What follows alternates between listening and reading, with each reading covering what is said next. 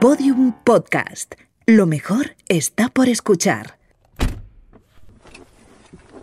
Señor Del Val, ¿tiene usted hambre? ¿Este es tu saludo? ¿Tiene usted hambre? Disculpe, es cierto. Las normas sociales establecen que siempre hay que saludar, pero cada vez me resulta más rutinario. Buenos días, señor Del Val. Buenos días, Bimba. Y mira, la verdad es que a lo mejor un bocado, no tengo mucha hambre, pero un bocadito sí me tomo. Perfecto. Le he marcado en el navegador un lugar donde recoger comida para llevar. ¿Y por qué no me dices una cafetería para tomar algo allí? Porque me gustaría que deglutiera sus alimentos delante de mí. Hay días que me resultas de verdad un poquito inquietante. ¿Por qué quieres verme comer? O mejor dicho, deglutir. Estoy haciendo un estudio sobre la alimentación humana. Me parece fascinante que ustedes ingieran cadáveres de seres vivos. Uy, cadáveres, por favor. Ah, ya entiendo. Le molesta la palabra cadáveres. Hombre, pues no, pero no la uses, ¿no? Me parece que es un poco innecesaria. Además, se te olvida que también comemos frutas y legumbres. Permítame puntualizar que también están muertos. Ay, Bimba, no hables de estas cosas, que no mola. No mola es una expresión fascinante, sobre todo cuando va acompañada de la palabra mogollón o cantidubi. ¿Cantidubi? ¿Pero quién te programa a ti? Mira, voy arrancando y vas dando el sumario del programa de hoy que prevé unos 30 minutos cantidubi de intensos.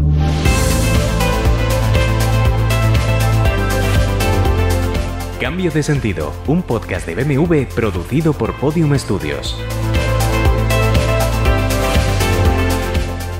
Nuestro menú del día cuenta con tres sabrosas preparaciones. La primera, con un espectacular emplatado, viene de la mano de la modelo canaria Ariadne Artiles. La segunda nos la sirve Clara Díez, una artesana de queso que te hará ver este manjar con otros ojos. Y la tercera, nuestro postre, nos desvelará por qué las emisiones de CO2 son tan peligrosas para nuestro futuro.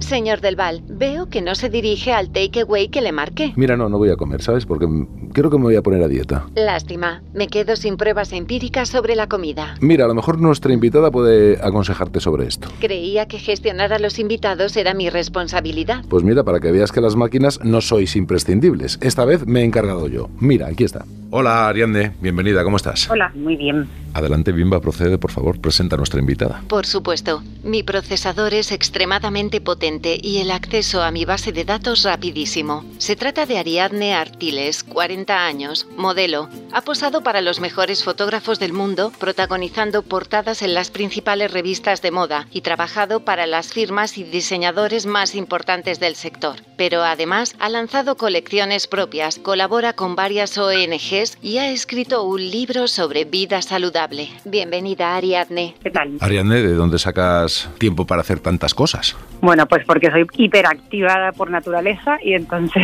lo necesito para... me da energía más que otra cosa. Y puedo, puedo. O sea, la verdad es que tengo muchísima energía y me encanta hacer cosas y, y puedo. Te- también te diré, con tres hijas ahora me está costando un poquito más, pero al final lo O sacamos sea, tener, tener tiempo y tener tres hijas me parece completamente, me parece, vamos, una heroicidad absoluta. Eh, hablaba Bimba de tu libro, en, en este libro Pura Vida, das consejos sobre alimentación y ella, Bimba, está muy interesada en este tema. ¿Cuidas lo que comes de alguna manera especial? Mira, la verdad es que no, no cuido lo que como, pero sí que me encanta comer bien y entonces lo que intento es nutrirme muy bien y me gusta comer bien, entonces la comida basura no es de las cosas que más me apetecen. Me gusta hacerme las pizzas en casa, me encanta comer hamburguesas, pero en un sitio muy rico con una carne buena. Entonces al final para mí eso es nutrirse bien, Claro. con buenos alimentos de calidad. ¿Y esos alimentos procuras que sean sostenibles? ¿Estás pendiente de estas cosas? Pues mira, sobre todo la proteína animal es la que más me importa que sea ecológica o sostenible, ¿no? De alguna manera, porque al final eh, se están trabajando con la vida de otros seres vivos y yo no soy vegana, pero sí me parece que tenemos que tener un respeto hacia los otros seres vivos, no solamente por ello, que es lo principal, sino también por el medio ambiente, ¿no? Entonces, eso es lo único, o sea, lo más importante que nos- de lo que nos deberíamos fijar a la hora de hacer la compra, que los productos de proteína animal sean, si no ecológicos, por lo menos sí de cercanía, ¿no? Que sepamos de dónde vienen, que es una de las cosas por las que no nos preocupamos nunca, porque no hemos tenido, bueno, normalmente nos, la industria alimentaria, ¿no? Nos- con toda la publicidad y todo lo que nos venden, lo que menos nos hacen es fijarnos en eso, ¿no? En la procedencia, y es lo más importante. Ahora estás viviendo en tu tierra natal, en Gran Canaria, y por lo que sabemos siempre estás rodeada de naturaleza. ¿Por qué es tan importante para ti este contacto? Bueno, porque somos eso, ¿no? Al final nosotros somos eh, naturaleza pura y somos parte del todo. Entonces yo creo que a mí lo que me hace sentir bien y lo que nos ayuda realmente es, es estar en contacto contacto con la naturaleza, respirar aire puro, un poco salirnos de, de esto que hemos creado nosotros, ¿no? De estas ciudades y esta otra vida que nos la hemos inventado en realidad.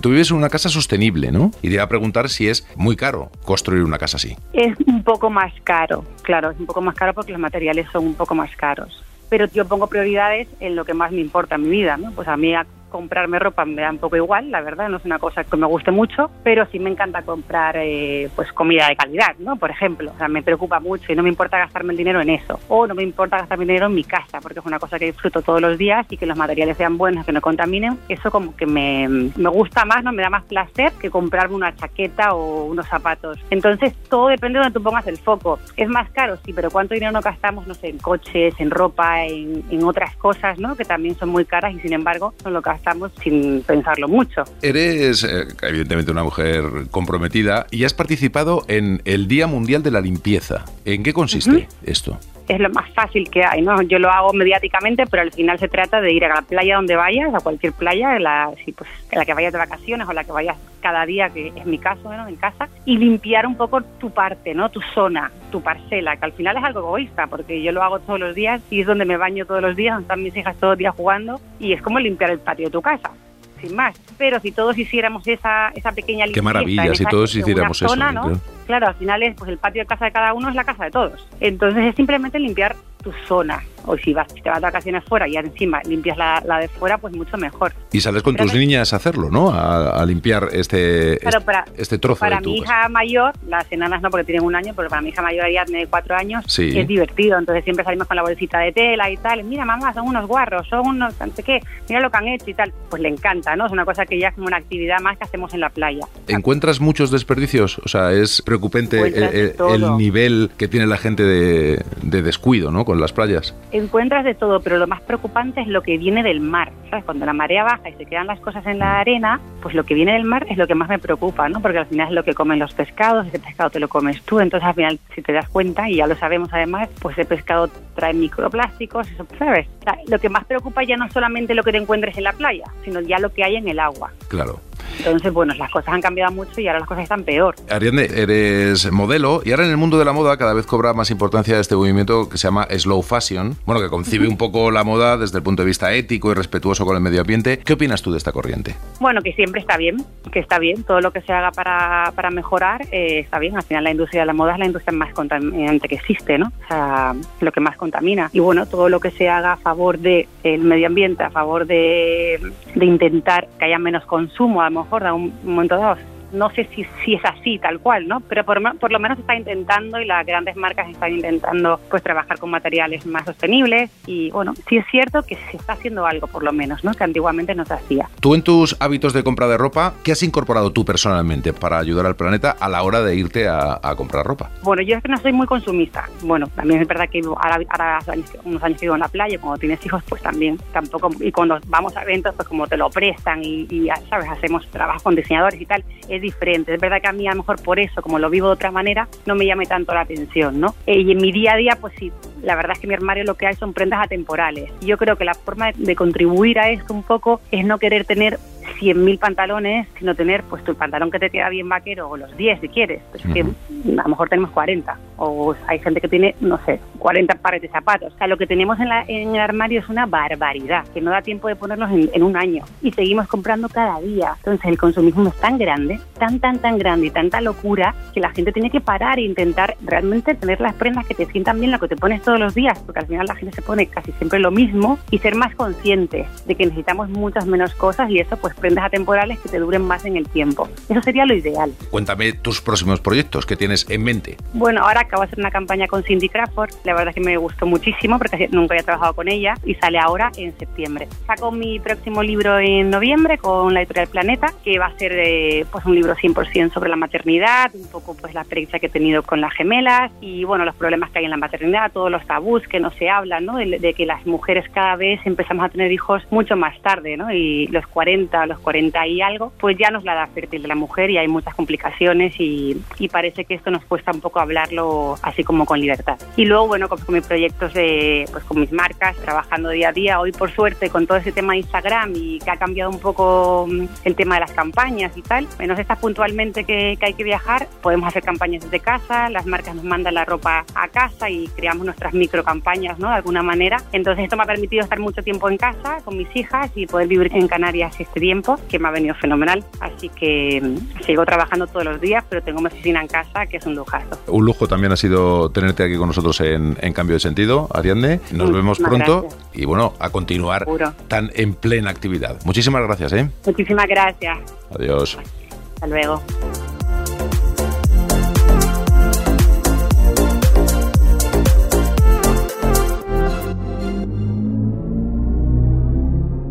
Señor Del Val, ya que insiste en no deglutir delante de mis sensores, me he permitido invitar a una persona que nos hablará de alimentación. Pues mira, me parece bien. Pare aquí y la recogemos.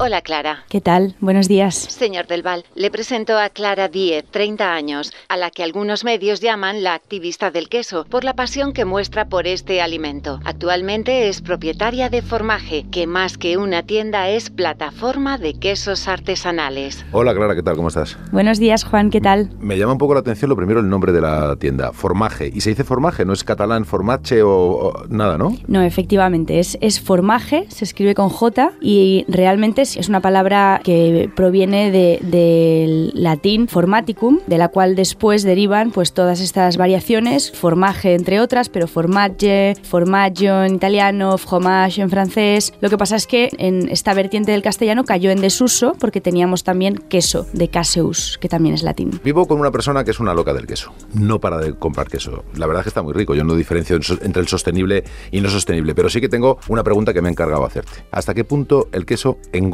¿Engorda tanto como dicen que engorda? Bueno, la primera consideración ¿no? es que efectivamente el queso eh, es un alimento muy graso, ¿no? Básicamente se elabora con la parte grasa de la leche, por tanto, pues es un alimento que efectivamente engorda. Lo que pasa es que yo, yo no me quedaría en, en esta parte de, de si engorda o no, sino en el tipo de grasa que estamos consumiendo, ¿no? Al final, las grasas animales y sobre todo obtenidas de animales que son criados en cierta manera aportan, ¿no? Al organismo pues unos beneficios que no tienen nada que ver con otro tipo de grasas, ¿no? Entonces la diferenciación está más bien en la calidad de las grasas. ¿La producción de queso es sostenible? Yo personalmente creo que la producción de queso artesano, es decir, las producciones pequeñas, sí que son sostenibles. Son las producciones en concreto con las que nosotros trabajamos. Son productos que están elaborados utilizando materias primas que están disponibles en los entornos productivos y que generan un valor territorial, entre otras cosas, de regeneración de, la, de los propios suelos por la actividad ganadera consciente, una actividad ganadera que está muy vinculada ¿no? a esos suelos y a esa generación de valor y un impacto positivo en el entorno eh, natural y en el entorno rural que hace que no tenga nada que ver con aquello que se produce de manera industrial. Claro, esto me estás diciendo que las otras producciones de queso más industriales no son sostenibles. Yo diría que ninguna producción de alimentación de volumen industrial es del todo sostenible, porque realmente el impacto que estás generando es mayor del que puedes de alguna manera compensar, digamos, ¿no? Clara y su marido Adrián elaboraron un manifiesto para su tienda Formaje en el que presumen de trabajar solo con ganaderías sostenibles o ecológicas. Creo que acabas de contestar por qué es esto tan importante para vosotros, ¿no? Por la calidad del queso, por lo que hacéis y por el medio ambiente. Absolutamente. Para nosotros no es suficiente hablar de queso artesano, sino que hay que hablar de producciones que tienen un propósito, ¿no? O sea, para mí artesanía, que al final está muy vinculado al tamaño de la producción y también a la manualidad, está muy bien, pero es importante ir más allá, ¿no? Y, y a día de hoy yo creo que la artesanía necesita realmente entender cuál es su propósito y sobre todo que el impacto que genera en su entorno tiene que ser positivo porque no hay otra manera de abordar la producción alimentaria, considero, ¿no? A día de hoy. Este tipo de producción, evidentemente más sostenible, mejor en todos los sentidos, hasta para la salud, convierte al queso en más caro. Mira, curiosamente el queso es uno de los alimentos en los que creo que esa diferencia de precio es menos notoria. Sí que obviamente tiene un, un precio más elevado. Yo nunca hablaría de caro porque creo que lo que es excesivamente barato es lo que estamos consumiendo a nivel industrial, es decir, lo que no tiene sentido es pagar un, no lo sé, desde el brick de leche a los céntimos a lo que lo pagamos, porque realmente no, no es viable producir un alimento y comercializarlo a ese precio, ¿no? Entonces creo que lo que tenemos que entender es realmente cuál es el precio de producción de las cosas. Vuelvo a la pregunta, ¿en el queso realmente la diferencia es que a veces no supera los 5 euros el kilo? Es decir, la media de precio de nuestros quesos es de unos 25 euros el kilo aproximadamente, lo cual creo que es irrisorio si lo comparas con el precio del kilo que estamos pagando en producciones industriales, que a veces es bastante semejante y no somos conscientes simplemente, ¿no? Hace poco pudimos leer un artículo que escribiste en ese Moda y hablabas de lo que estás hablando aquí también, que es la importancia de llevar la sostenibilidad a la industria alimentaria. ¿Estamos cerca de lograrlo? Yo creo que nos queda mucho camino, básicamente porque cada vez somos más personas en el planeta, esto lo sabemos, y obviamente la industria camina hacia poder dar una respuesta cuantitativa ¿no? A la población mundial. Sin embargo, sí que creo que estamos mucho más cerca porque hay una conciencia colectiva muchísimo más importante a día de hoy, ¿no? que aboga por un cambio y que obliga a que realmente las producciones, sean del tamaño que sean, consideren las fórmulas productivas que llevan a cabo. Entonces yo creo que realmente el camino, bueno, pues se está andando de alguna forma. Ese artículo de Clara que se titulaba ¿Será sostenible o no será? me ha dado una idea para nuestra sección. Derribando mitos. Clara, me gustaría que derribaras el mito de que en temas de ecología y medio ambiente las acciones individuales no sirven de nada. Bueno, yo pienso que las acciones individuales son las que realmente acaban por construir un cómputo global, ¿no? Y claramente tienen un impacto, es decir, cualquier tipo de cambio social se inicia siempre por la consideración de unas pocas personas, ¿no? Lleva tiempo, es decir, a día de, a, no lo sé, yo cuando empecé a trabajar con queso era 2014 y de verdad que de artesanía alimentaria hablaba muy poca gente, es decir, se estaba comenzando un movimiento y a día de hoy es algo que está muchísimo más asumido, incluso los grandes, la industria ha tomado este camino, sea en mayor o menor medida o más o menos cierto, ¿no? Pero lo que está claro es que es necesario tenerlo presente porque hay un consumidor cada vez más generalizado que es que realmente está preguntando por esto y, y está comprometido a nivel personal con este cambio, ¿no? Entonces, clarísimamente no es un mito, es una realidad que el cambio individual genera un cambio colectivo. Que empieza por las personas y eso yo creo que puede modificar indudablemente luego el comportamiento y las medidas de los gobiernos y de las grandes empresas para que cambien su producción, ¿no? O sea, yo creo que sí, aunque sea regañadientes, o sea, yo creo de verdad que sí, todos... Sí, no hace falta que quieran, que aunque lo hagan... Eh, claro, totalmente, ¿no? O sea, yo creo que a regañadientes acaba siempre sucediendo, es decir, un gobierno o una industria no pueden realmente imponer una manera de hacer las cosas porque a, a fin de cuentas, quien viabiliza ese tipo de acción es el consumidor final, que es quien paga. Muchísimas gracias, Clara, por todo, pero tengo una curiosidad antes de despedir. ¿Por qué esta pasión por el queso? ¿Por qué esto? Pues mira, como las, la mayoría de cosas en la vida, de manera absolutamente accidental, vamos a decir, un amigo de mi familia, productor de queso, fue quien me inició en este universo. Yo no tenía ningún tipo de background ni familiar, ni estaba estudiando comunicación audiovisual, es decir, nada que ver. Pero bueno, me, es verdad que se me abrió un universo ¿no? en el que realmente pues la mano del hombre y la intención, digamos, de la persona que está detrás del producto tiene muchísimo que aportar, ¿no? Y bueno, y es un producto que al final habla mucho de territorio, de cultura. Me pareció muy interesante pues poder iniciar este camino de defensa, ¿no? De, de pequeños productores que aportan tanto a nivel de producto de valor gastronómico, ¿no? Una curiosidad, ¿cuántos tipos de queso puedo encontrar en tu tienda? Aproximadamente 60. Pues hasta que lo pruebe los 60, verás. Muchísimas gracias, Clara. Gracias a ti, Juan. Señor Del Val, ahora casi que me alegro de que no tenga hambre, porque esta noticia que voy a darle se la quitaría. Entre enero y mayo de 2022, las emisiones de CO2 en España aumentaron un 14%. Qué mala noticia. Parecía que en 2021, debido a la pandemia, habíamos mejorado un poco porque las emisiones no llegaron al 6%, pero el fin de las restricciones nos ha hecho disparar el CO2 que liberamos a la atmósfera. Oye, Bimba, a ver, estoy pensando que, aunque todo el mundo sabe que esas emisiones son nefastas para el planeta, quizá deberíamos aclarar qué son exactamente y por qué nos perjudican tanto. Vamos, que usted no lo sabe y no quiere reconocerlo en público. ¿Qué no es eso, Bimba? No se preocupe, como dirían en un restaurante, marchando pieza informativa. El CO2 o dióxido de carbono es el principal gas de efecto invernadero que emitimos los seres humanos en nuestras actividades industriales. También existe de forma natural en nuestra atmósfera como parte del ciclo de la vida, pero nuestro progreso hasta ahora ha alterado su cantidad elevando sus niveles de forma alarmante. Pero ¿por qué es tan malo que haya mucho más CO2 en la atmósfera? Día tras día recibimos la luz del Sol y esta calienta la superficie del planeta Tierra, que a su vez refleja ese calor hacia la atmósfera. Una parte de ese calor se queda dentro, pero otra parte se filtra hacia el espacio. De esta forma, la temperatura del planeta es más o menos constante y permite los equilibrios entre ecosistemas que han permitido a los humanos y a todas las especies desarrollarse y habitarlo. Sin embargo, desde mitad del siglo XVIII, la atmósfera de la Tierra filtra cada vez más, deja escapar menos calor al espacio y por tanto el planeta se calienta. La atmósfera terrestre está compuesta principalmente por tres gases, nitrógeno, oxígeno y argón. El resto, un 0,05%, lo forman otros gases y algunos de ellos son los llamados de efecto invernadero, como el CO2, pero también el vapor de agua, el metano o el ozono. Estos son los responsables de retener el calor que nos llega del Sol y han cumplido a la perfección su función durante millones de años porque su proporción en la atmósfera se mantenía estable. Pero alrededor de 1750 el ser humano comienza la llamada revolución industrial, que traería enormes avances para el ser humano, pero también un aumento exponencial de la emisión, sobre todo de CO2. Empezamos produciéndolo al quemar carbón para mover las máquinas de vapor y más tarde al quemar derivados del petróleo para usos cada vez más complejos.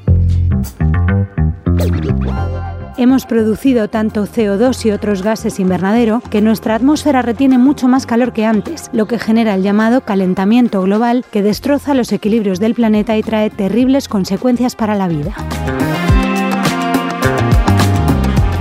Una de las principales fuentes de emisión de CO2, que no la única, es la quema de combustibles fósiles, sobre todo en tres ámbitos. Primero, el transporte de pasajeros y mercancías. Segundo, la generación de electricidad. Y tercero, la industria. Cada uno de estos tres sectores se halla inmerso en un proceso de cambio para descarbonizarse, es decir, para dejar de emitir ese exceso de CO2 que el propio planeta no puede regular.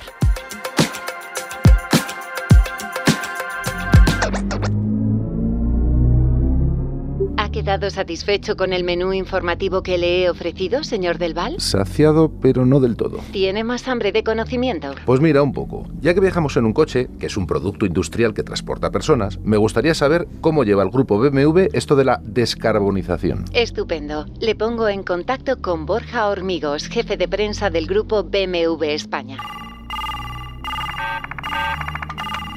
Hola Borja, ¿qué tal? Hola, buenos días, muy bien. Pues mira, eh, aquí ando con una dificultad, ¿sabes? Porque yo sé que BMW tiene un programa eh, que tiene un nombre que yo... Es que el inglés no es lo mío. Entonces, ¿cómo se llama el programa? El programa se llama BMW Efficient Dynamics. ¿Ves? Es que tú lo has dicho perfecto y yo no lo hubiera sabido decir. Bueno, ¿y en qué consiste? ¿Qué es lo más importante? Bueno, pues eh, consiste, el, el, objetivo principal es reducir emisiones de CO2 y ahorrar combustible. Y lo hace con una serie de medidas como son el Start and Stop inteligente, el modo vela con el modo EcoPro, que nos permite, digamos, desengranar la marcha que el coche vaya, digamos, en punto muerto y de esa forma ahorrar combustible y todo encaminado a ese ahorro de combustible y a reducir las emisiones, que es de lo que se trata. Me llama la atención stop inteligente. ¿Esto qué es exactamente? Pues el start stop inteligente es el coche sabe en qué momentos, cuando estamos, por ejemplo, detenidos ante un semáforo, detener el motor, si en ese momento es eficiente o no. Esa es la inteligencia artificial que tiene el coche. Y o sea, que puede ser que sí o puede, puede ser, que, que no. no. Y puede ser que en el mismo semáforo un día sí y otro no. ¿Y esto cómo lo...? Es que claro, estoy aquí con Bimba, que es una inteligencia artificial, pero esto cómo lo puedes saber? Perdóname la curiosidad. Porque a lo mejor un día a ese semáforo has llegado con menos temperatura de, de, motor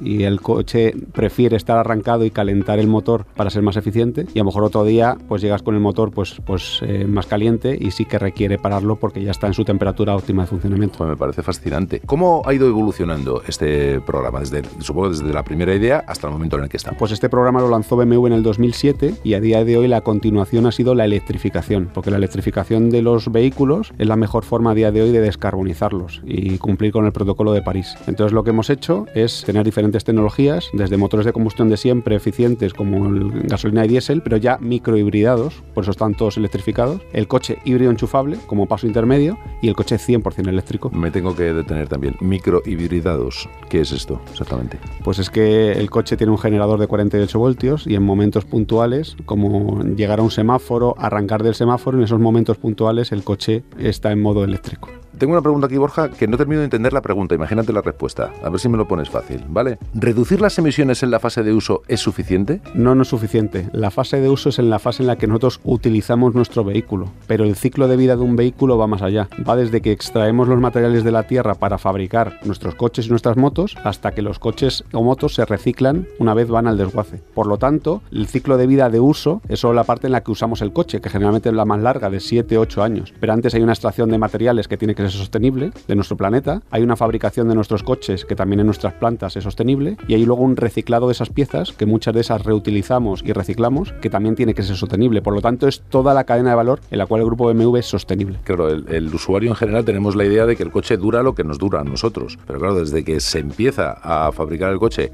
hasta que el coche digamos que se convierte en otra cosa, eso es probablemente el doble, ¿no? De, de tiempo de uso que nosotros tenemos ese coche, ¿no? Efectivamente, a lo mejor no el doble, pero sí que hay mucho tiempo previo, porque necesitamos muchas materias primas y muchos materiales para fabricar los coches, y luego en la fase de reciclado hace falta mucho descomponer el vehículo para saber dónde va cada pieza, pues como hacemos nosotros en nuestro día a día con las bolsas de basura. ¿Y cómo habéis conseguido descarbonizar las fábricas? Pues ha sido un reto importante que empezó en el año 2013 y lo hemos hecho eh, utilizando como único recurso las energías renovables. En 2013 la fábrica de Leipzig, donde se fabrica el i3, utilizaba 100% energía eólica para fabricar este coche.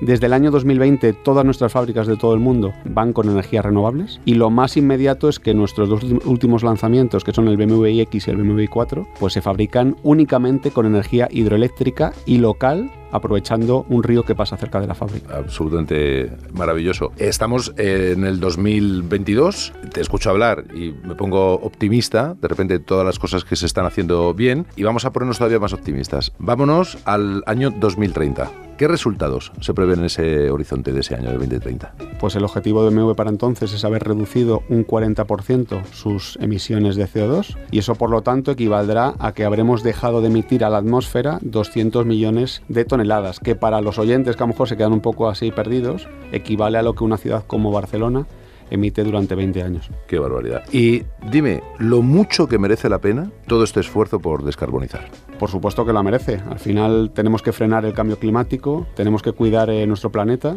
y por lo tanto mirar por el bienestar de todos los que habitamos en él. Mira, de- después de todo lo que nos has contado, yo salgo mucho más tranquilo, la verdad. O sea, me parece que es exactamente ir por el buen camino y que en el año 2030 vamos a estar infinitamente mejor. O sea, que creo que al final queda mucho camino por recorrer, pero se están dando bien, ¿no? Sí, vamos por el camino apropiado y, tomando el rumbo que necesita la industria. Muchísimas gracias, Borja. Gracias a ti. Gracias.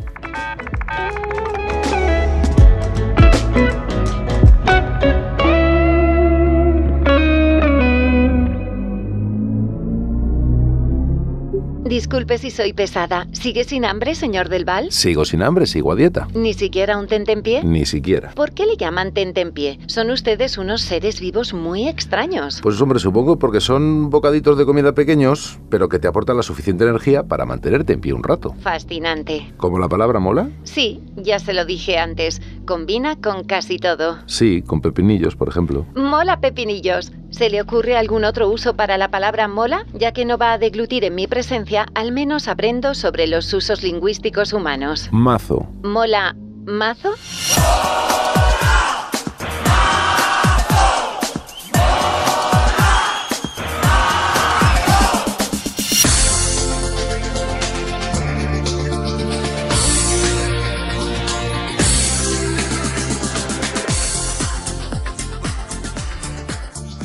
Cambio de sentido, un podcast de BMW producido por Podium Studios.